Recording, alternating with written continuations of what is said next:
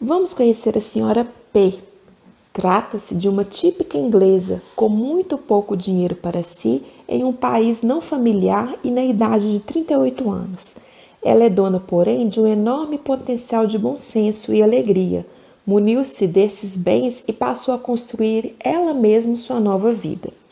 Depois de conseguir um trabalho, seu segundo passo foi encontrar o caminho certo no sentido de fazer amigos para, em seguida, estabelecer um ambiente que pudesse atraí-los. Para isso, é claro, foi preciso passar por várias fases, mas finalmente a senhora P adquiriu uma casa que espera que seja definitiva. O custo foi um fator decisivo, visto que a casa fica a uma relativa distância da cidade e lhe trouxe um longo percurso diário. Porém, ela aprendeu que é preciso pagar por tudo nesse mundo e terminou por concluir que seu arranjo atual vale o preço. A casa, no início pouco original, havia ganhado dois acréscimos.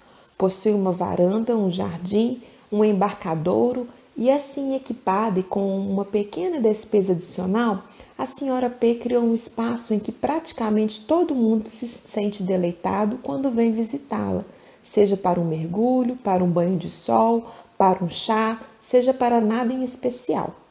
Essa combinação vantajosa, acrescentada ao seu próprio charme e ao seu atraente estilo de vida, permitiu-lhe escolher a dedo até agora um largo e interessante círculo de amigos, que torna os invernos da anfitriã tão deliciosos quanto ela torna deliciosos os verões e os finais de semanas deles.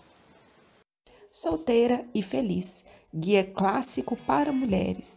Marjorie